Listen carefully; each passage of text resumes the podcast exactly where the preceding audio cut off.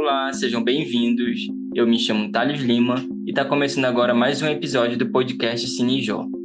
Estamos recebendo hoje Mapige Gemac, artista visual e artesã. Atua no setor cultural há mais de 20 anos e durante toda a sua trajetória pôde experimentar, pôde se reinventar e pôde se descobrir como artista. Mapige, conta pra gente o que mais você produz no meio artístico. Bem, eu sou Mapige Gemac. Atualmente eu trabalho com artes visuais e com artesanato, que eu falo noite e dia praticamente. E tem alguns atravessamentos com o teatro, com a literatura. Eu produzo algumas poesias, alguns textos poéticos e com o audiovisual. E a gente está nessa linha desde com artes visuais muito antes de entrar na universidade em 2006 e com teatro eu iniciei em 2000 através de uma oficina que foi realizada pela Liga de Trapo. Depois a gente participou do projeto de teatro Pé na Estrada. E aí desde esse período a gente está na estrada. Você também participa de, de alguns coletivos? Olha, na Unifap eu participei de um coletivo que foi criado por um grupo de oito pessoas, que era Dimensões, que era para tra trabalhar com experimento de arte contemporânea. Quando a gente saiu do Unifap, o coletivo terminou, e aí eu fui adotada pelo coletivo Psicodélico, que é do é coordenado e foi criado pelo SUSA, pela M e pela MIC, só que a MIC saiu, aí hoje faz parte eu, o SUSA e a M. Ele é um coletivo que trabalha com arte contemporânea e com experimentos em várias linguagens da arte contemporânea. É, e aí tu já produz, tu já está no meio artístico muito antes de entrar na academia, né? Tu é, me falou. Eu, é, quando eu entrei na universidade eu já era artista, já tinha participado de exposições, já tinha participado de apresentações teatrais, já tinha feito até experimentos performáticos sem saber que era performance. E nesse período foi no período que você estava no Cândido Portinari ou foi muito antes, em 2014? Teatro foi antes de entrar no Portinari. Eu fiz teatro de 2000 até 2002. Quando foi 2002 eu fiz a prova, 2013 entrei na Portinari. Aí no na Portinari eu fazia desenho, pintura e fazia, participava das ações da, da Portinari. Fazia algumas apresentações. E além do, do Portinari, você também fazia parte de um grupo chamado Amazônia. Ah, eu fiz parte do Amazônia de 2010 até 2015. E lá dentro do projeto Amazônia você produzia quais tipos de, de trabalho artístico? Eu trabalhava com performance, com instalação e com, com pinturas. Eu trabalhei com, com pastel, eu trabalhei com acrílico, eu trabalhei com pirogravura. E a gente, eu coletava madeiras, é, resíduos de madeiras de barco. Eu ia onde estava construindo o barco, eu coletava aquelas madeiras que eram descartadas. Aí eu pregava com a ajuda de um primo que eu tenho, fazia os quadros e depois eu pirografava.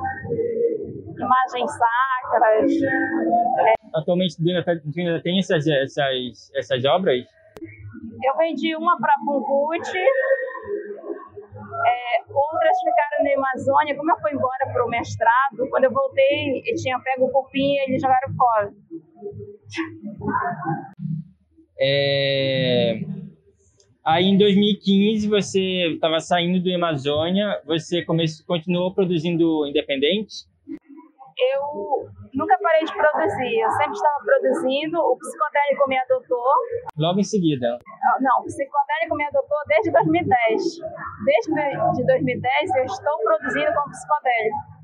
A gente se reúne esporadicamente, a gente pensa em ações que nos atravessam na cidade e a gente vai fazendo os trabalhos de forma coletiva, de forma individual.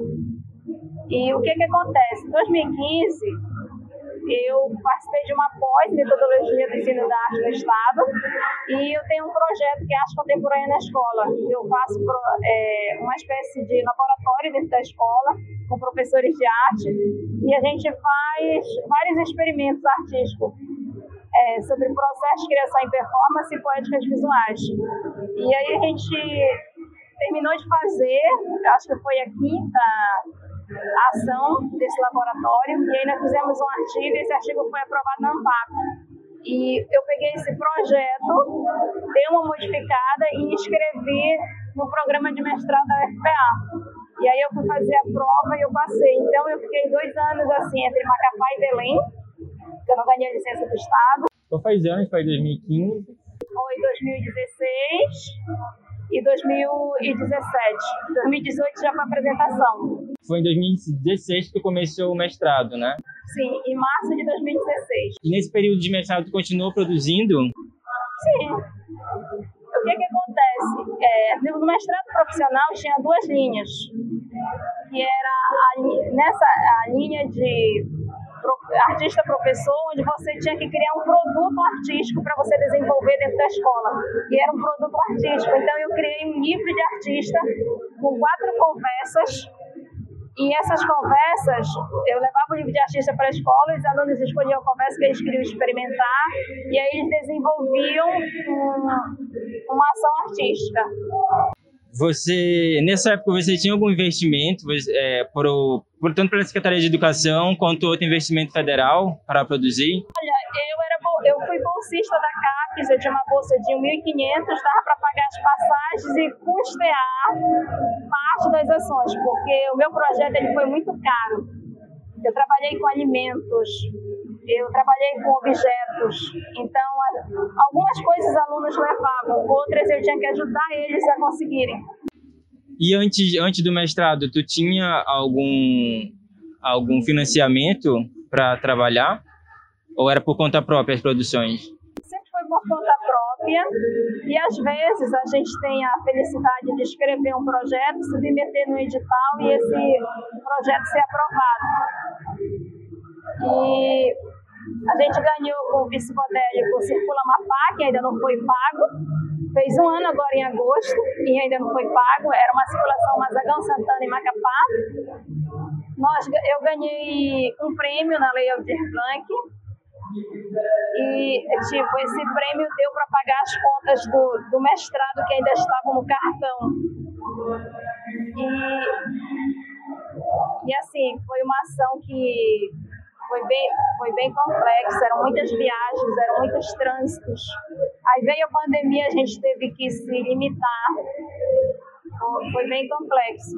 Em 2010, eu participei a convite da Associação Medeiros, a gente era um projeto chamado é, Rotação de Culturas, e aí a gente ganhou um edital da FUNARTE, décima edição para as artes visuais. Nós circulamos Belém, Fundação Burro Velho e o Museu Oscar Maia. Era um momento para a gente trocar ideias e experiências sobre a cena independente das artes visuais dentro do estado do Amapá. Eu pesquisei cinco, cinco grupos que eu via que eram independentes, que foi o FIM, que trabalha com cinema aqui, o Psicodélico, é, o Imagem em Cia, tinha uma artista que foi embora daqui, que era a Natasha Fala Greco, ela também trabalhava com performance, era de forma independente, e o Encanto dos Alagados. É, você participou do Tecnobarca? Olha, eu recebi um convite este ano para participar do Tecnobarca na, na edição virtual e eu participei com eles. A gente conheceu e, e viveu um pouco desse lugar que é o Bairique, é um lugar bem híbrido, é como se tivesse assim várias camadas. É, eu falo de pele, sobre a da questão ambiental, né, que a gente estão passando por uma questão de erosão, tem a questão de abandono das políticas que não chegam no lugar. É, eles lutam pela sobrevivência. É, os estudantes cursam até o médio e depois, para vir para cá, eles têm que vir por conta própria. Inclusive, teve quatro artistas que estavam na residência conosco, que eles passaram em artes visuais e no curso de teatro. fiquei feliz por eles. E eu recebi esse convite, eu decidi participar. Era uma barca assim cheia de pessoas, é, formação assim bem, com nível bem evoluído. Mas eu sou uma artista da Amazônia, como dizia o Arthur Leandro, bem fragmentada. Eu não tenho uma narrativa assim, ah, uma Fiji é, tra trabalha só com a linha feminista. O feminismo ele me atravessa, as questões de feminicídio também me atravessam, eu tenho trabalho nessa, nessa linha. Eu fiquei na minha casa durante o período de pandemia e o que fiz eu sair de casa foi o alto índice de feminicídio. A gente reuniu com o psicodélico e a gente fez uma performance frente ao Ministério Público a gente estendeu lá, minha cor vermelha número 3, a gente estendeu um tapete vermelho de 30 metros de frente ao Ministério Público no dia da Lei Maria da Penha, que é hoje, está completando aniversário de, de 16 anos, ano passado era 15, e a gente falou sobre isso, é algo muito forte que nos atravessa, para dentro de casa.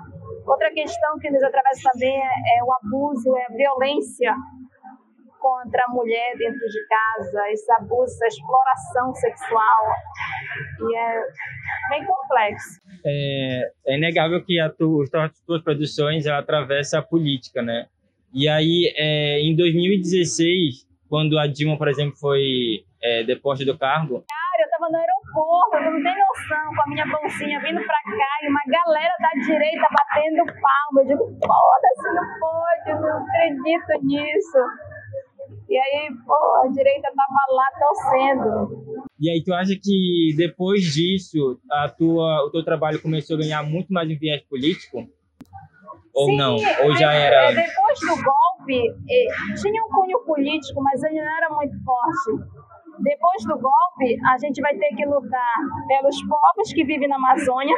É preciso lutar para resistir e para existir na Amazônia Inclusive, eu tenho uma performance que eu fiz sobre a morte de, do Emira, do indígena Wayampi, que teve um movimento artístico. Eu fiz ali em frente ao Ministério Público, que ela foi publicada numa revista da Universidade Fluminense, que é internacional.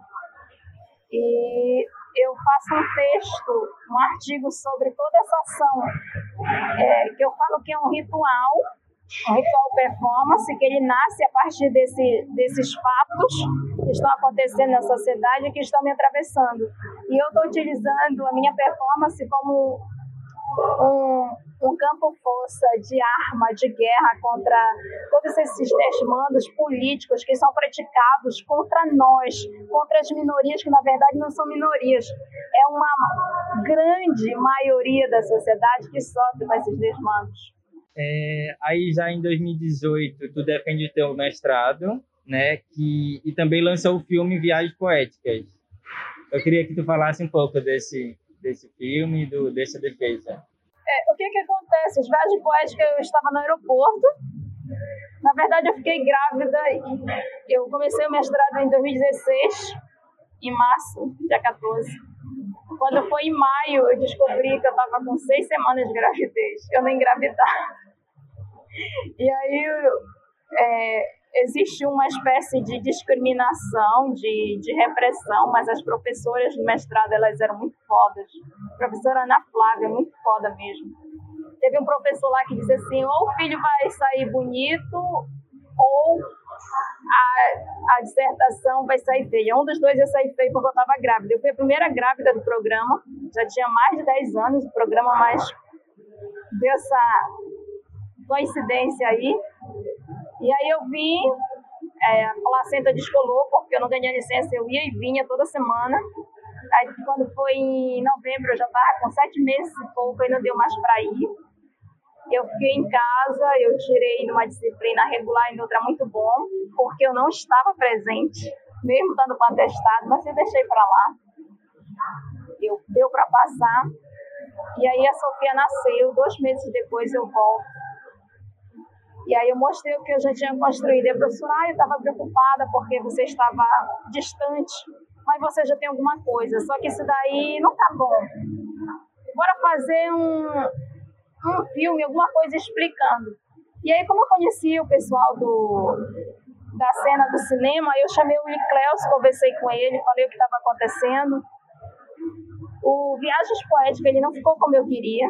A gente perdeu o material Ele pensou que tinha gravado no computador, mas não gravou. Tanto que tem ações é, do processo artístico que era para estar presente nele e não está. A gente já apresenta o que aconteceu no dia. É, tem uma parte que eu falo das palavras dos alunos, aí ele mostra um monte de abstrato lá. Aquilo não era para estar na cena. Quando a gente fala das palavras, foi que a gente exibiu um vídeo do, do Joezé, da Associação Medeiros, e aí os alunos viram, era uma performance. Ele começava a pintar um quadro dentro do rio Madeira, onde tem muita violência contra os indígenas.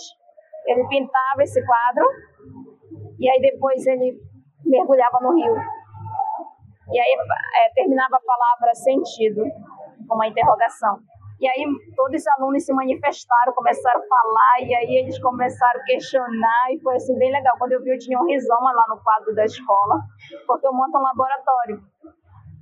E aí eu trabalho com as inquietudes dos alunos. Eu tenho dois teóricos que eu gosto muito, que é o Victor Turner, que é da antropologia da performance, e o Schechner.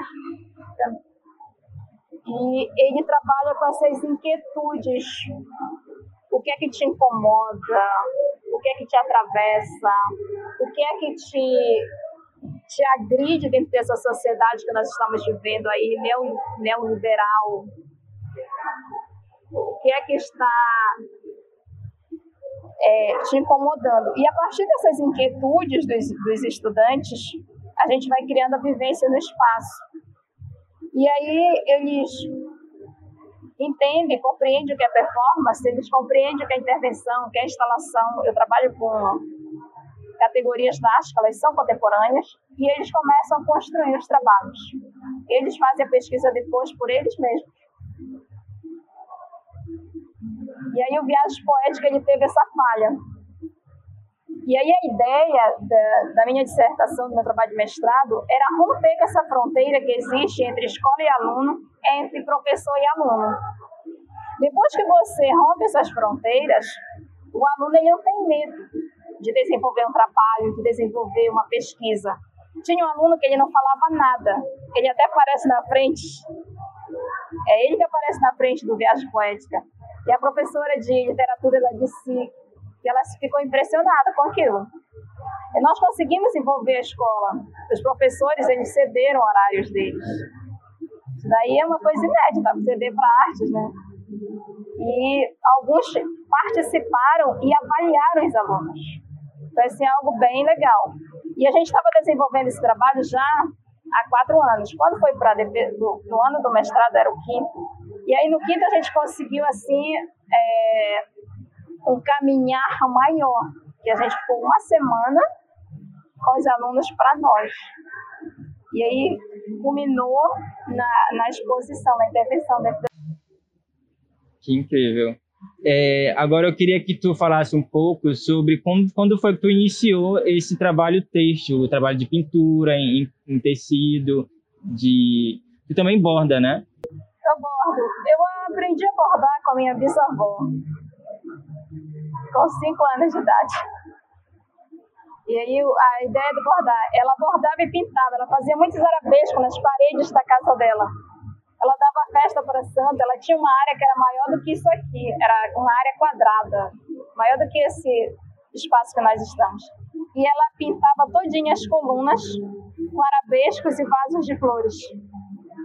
E eu observava isso. Aí depois eu fui para o Portinari, mas eu já tinha uma noção. Lá eu fui aprender as técnicas. E essa ideia de customizar, de bordar as roupas, ela vem porque, tipo, a gente mora no norte, e aí eu vi as pessoas vestirem muito jeans, é quente. E também eu não gostava assim de vestir a roupa e ficar igual aos outros. Eu sempre colocava uma renda, eu sempre colocava um botão, eu sempre colocava alguma coisa para diferenciar dos outros. É por isso que eu customizo roupas. Aí depois eu fui convidada para ministrar aulas no Franca Mapaense em 2012. Aí eu comecei a aperfeiçoar essas técnicas. Eu fui até São Paulo, participei quatro, de quatro edições do Ateliê na TV, essa aqui é uma técnica de pet appliqué com tinta acripuff. Eu fiz ah, algumas oficinas. Em cada edição eu fazia 10 oficinas. E aí, durante todo esse tempo de 2012 até hoje, nós já trabalhamos com a formação de muitas pessoas. É, tem pessoas que descobriram que poderiam ganhar dinheiro com artesanato dentro do Franco Amapaense. Nós temos pessoas que estão fazendo parte desse grupo, que é as mulheres que fazem, que vieram de lá. É, nós recebemos pessoas no Franco Amapaense que chegam lá querendo se matar. Teve uma que é, como lá a educação profissional tem chamada pública, as pessoas fazem as inscrições, só que sempre entra alguém lá e diz assim, pelo amor de Deus, deixa eu ficar nesse curso porque eu tô com depressão, se eu bordar vai prender as emoções, é, se eu pintar vai passar o tempo, eu não vou me matar. E dito certo, nós tivemos uma pessoa que ela entrou lá, que ela queria se matar, e depois ela aprendeu a pintar toalhas com uma outra professora, que é Enilda, e ela conseguiu 18 mil para fazer uma cirurgia e nunca mais ela quis se matar. Só com trabalho? Só com trabalho. E é dessas, desses cursos que você ministra que surgiu mulheres que, que fazem? Não, não. As mulheres que fazem, ele surgiu de algumas pessoas. Tinha alunas que passaram lá por nós, que elas queriam espaço para elas exporem, para elas venderem o que elas produziam. E aí elas criaram esse grupo aí. Aí elas pediram é, ajuda de algumas instituições, como a Secretaria que tem de Direitos Humanos ali perto do, da Igreja de São Benedito, a gente tem um apoio lá deles. Às vezes, essa estrutura aqui foi conseguida através de uma conversa que a Cândida Lobato fez com elas lá na secretaria e depois com o Benício, com a secretária de turismo, aí a gente conseguiu esse boxe, conseguiu esse para as meninas, aí a Irene conseguiu esse outro, a Irene trabalha com costura, tá? Ela tem uma assessoria do Sebrae. E a gente foi ganhando espaço aqui dentro. É, em 2019, com a eleição do Bolsonaro, é, eu pude perceber também que você foi é, muito crítico ao governo, né? Podemos falar assim. É, você começou a utilizar também a sua arte para atacar o governo ou para é... é uma arma, é uma arma para combater os desmandos. A minha performance, meu corpo, ele é político. Então, tipo, é um governo que está fazendo mal para a sociedade, é um governo que está contribuindo com o desmatamento da Amazônia, que está tirando os direitos das pessoas que moram na Amazônia, que moram no Brasil, de fato. A Amazônia nunca foi tão desmatada como ela está sendo desmatada no governo Bolsonaro. Então foi o momento de fazer várias ações. Eu tenho uma série que é a, é, a performance minha foi vermelha, eu tenho a número 1, a 2, a 3, a 4, a 5. A 2 é um projeto, que é um projeto de performance ainda não foi realizado, é de um evento aí, mas eles cancelaram por causa da pandemia, mas as outras todas já foram realizadas. E a gente está trabalhando sobre tudo que está acontecendo nesse período de pandemia.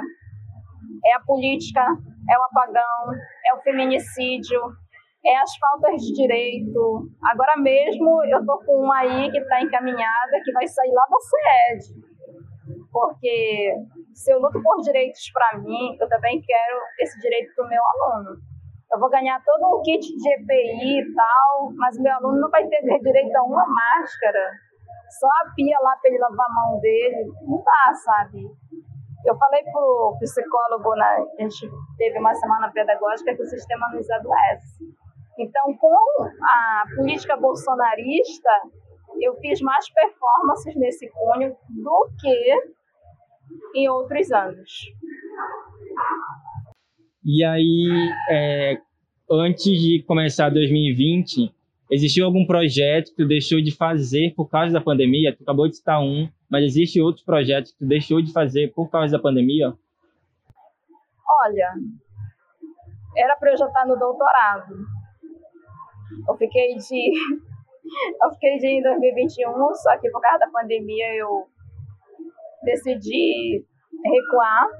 Mas ano que vem eu já pretendo retomar as atividades e fazer a prova. Agora foi um ano assim, mesmo diante da pandemia, é, como os doutores, eles ficaram assim reclusos, é, nós fomos procurados por muitas pessoas para falar do nosso trabalho, para participar de eventos nacionais, internacionais, para palestrar. Eu participei no segundo semestre do, do RFAEB como conferencista, falando sobre como se deu todo o processo do ser professor artista de 2010 até hoje, foi que eu falei lá, na linha da performance, porque não é fácil você trabalhar com performance dentro da escola. Quando você fala em performance, ah, vai tirar roupa, não, não é isso. Existem várias ações performáticas, não é só você banalizar do lado do nu, do lado de tirar roupa. Porque a maldade, ela está dentro das pessoas. Sempre falo isso. É, quem é má é o ser humano. Não é uma ação artística que vai fazer com que ela se torne má, entendeu?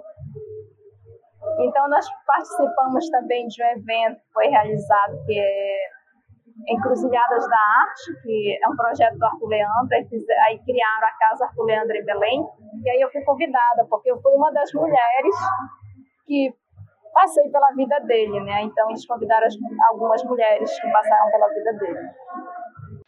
É, e durante a pandemia tu conseguiu produzir ou tu ficou com aquele processo de ainda entender o que estava acontecendo naquele Gente, período? Gente, foi assim um desespero. Eu queria ajudar as pessoas de alguma forma.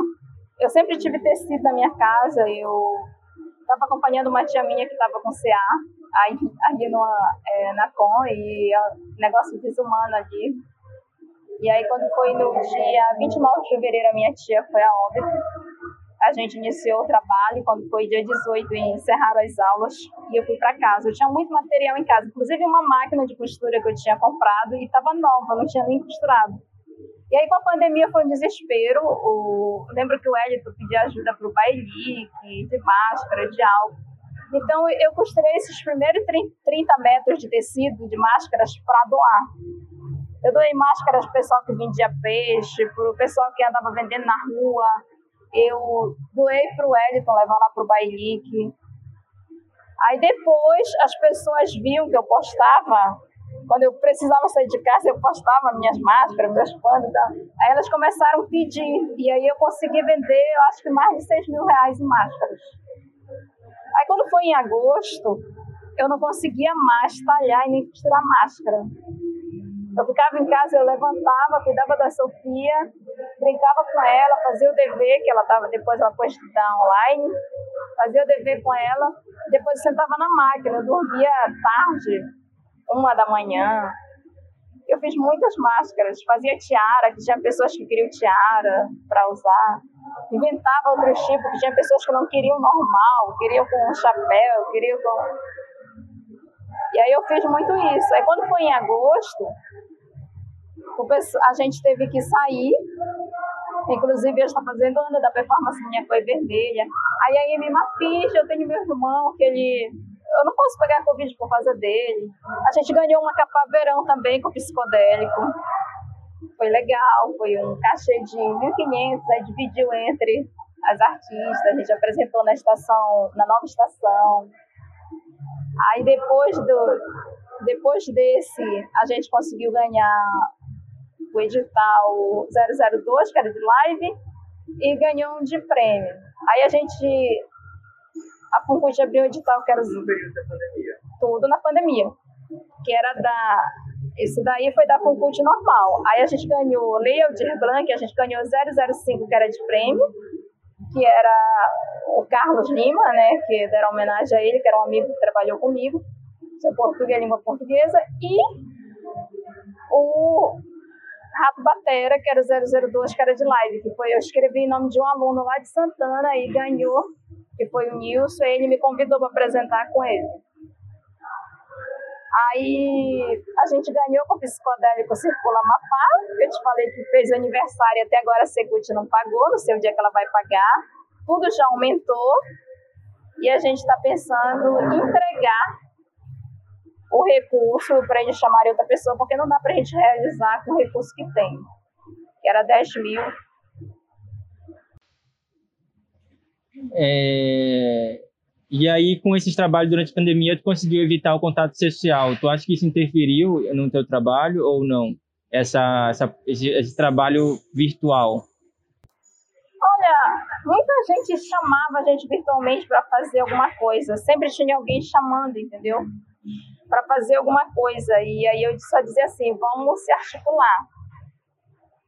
É, vamos se articular. E aí, tipo, em agosto nós fizemos essa ação psicodélico frente ao Ministério Público. Depois, as mulheres, tem um movimento feminista aqui da Amapá, eles fizeram uma ação lá no Igarapé da Fortaleza, perto da ponte, nós fomos lá. Nós fizemos um jogral, falando sobre essa violência e tal. E aí teve outras ações que a gente estava organizando, só que um dia um hack entrou entrou uns hackers com uma arma na nossa reunião. Aí desde esse dia a gente parou, a gente não marcou mais nenhuma ação. Entendeu? E aí a gente, as meninas fizeram até o grupo, eu achei estranho, porque não era para ter parado, né? Se a intenção foi essa, eles conseguiram. É, tu acha, tu foi beneficiado pela Lei Aldir Blanc, né, que veio para ajudar as pessoas durante a pandemia do setor cultural. Tu acredita que essas leis elas são realmente o que o setor cultural precisa e se elas são abrangentes também? Olha, ela foi uma lei que seria um início de um caminhar para aquela política pública que a gente sempre quer e não tem. Só que a regulamentação dela, ela veio cheia de questões muito rigorosas que tipo só recebeu até hoje quem ganhou premiação. Quem ganhou fomento de 30 mil, de 20 mil aí, ainda nem realizou.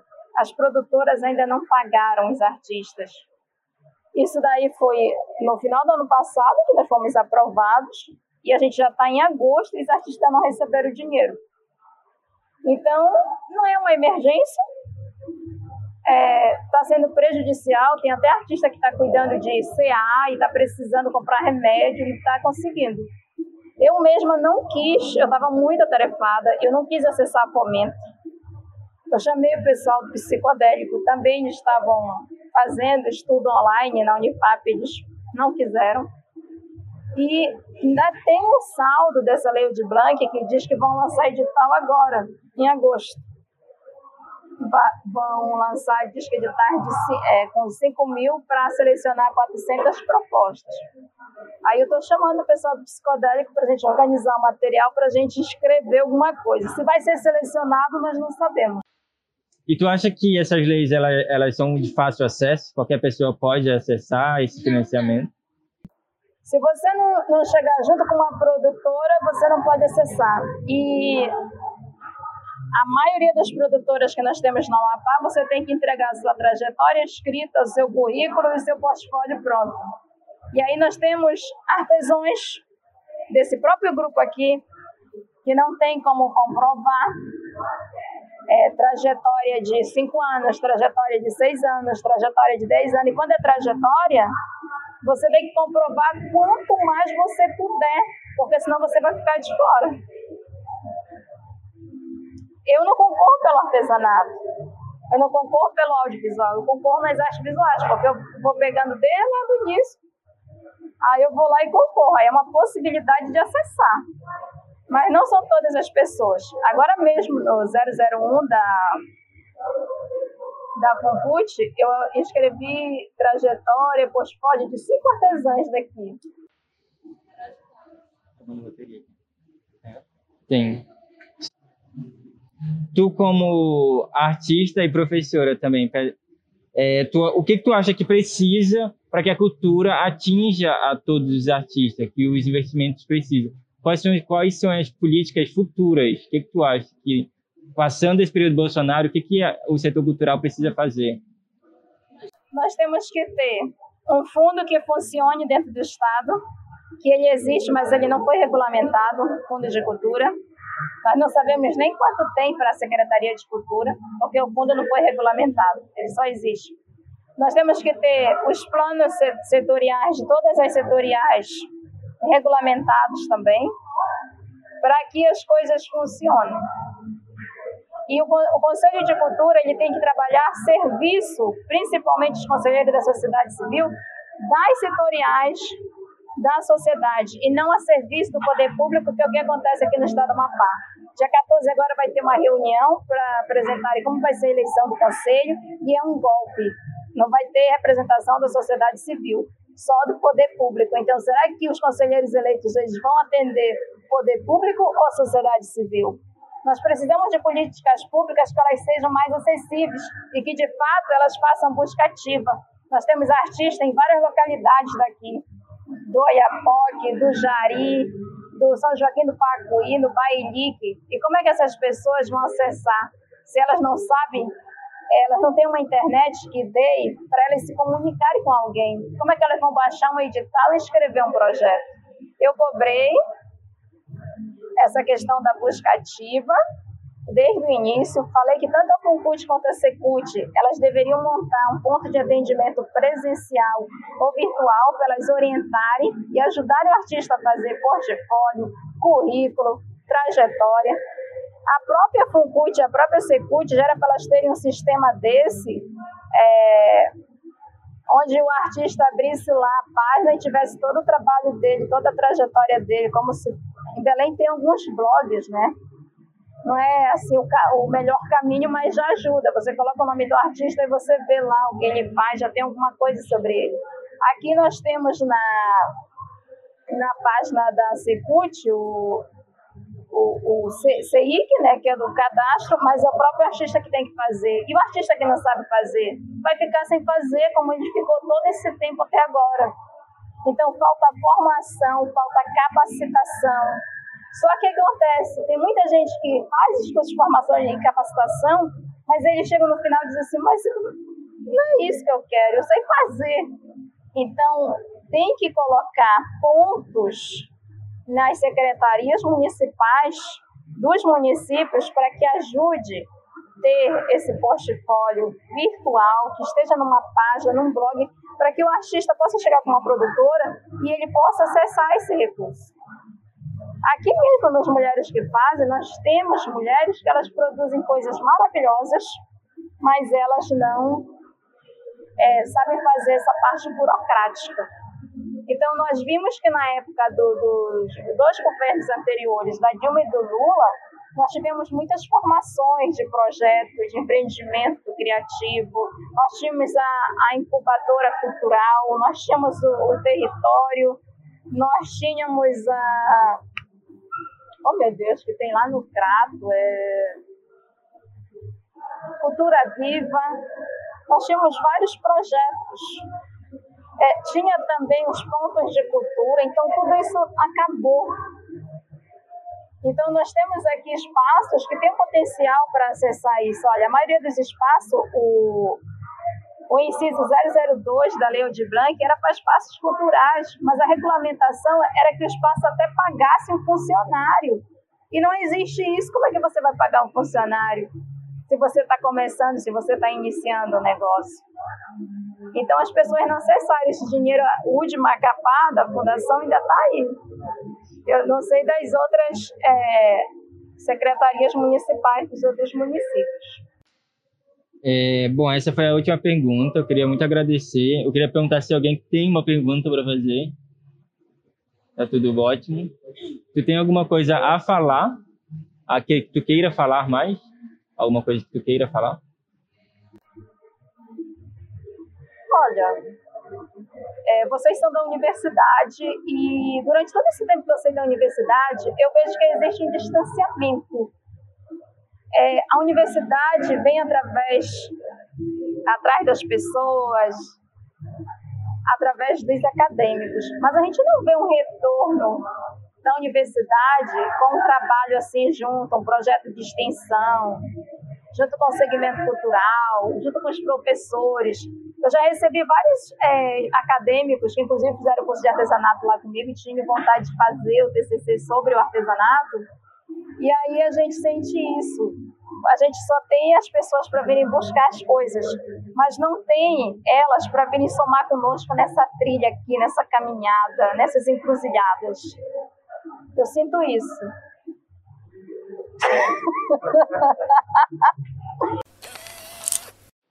Bom, e assim encerramos nosso episódio. Eu gostaria de agradecer a Mapige por ter aceitado a contar um pouco da sua história, da sua experiência como artista.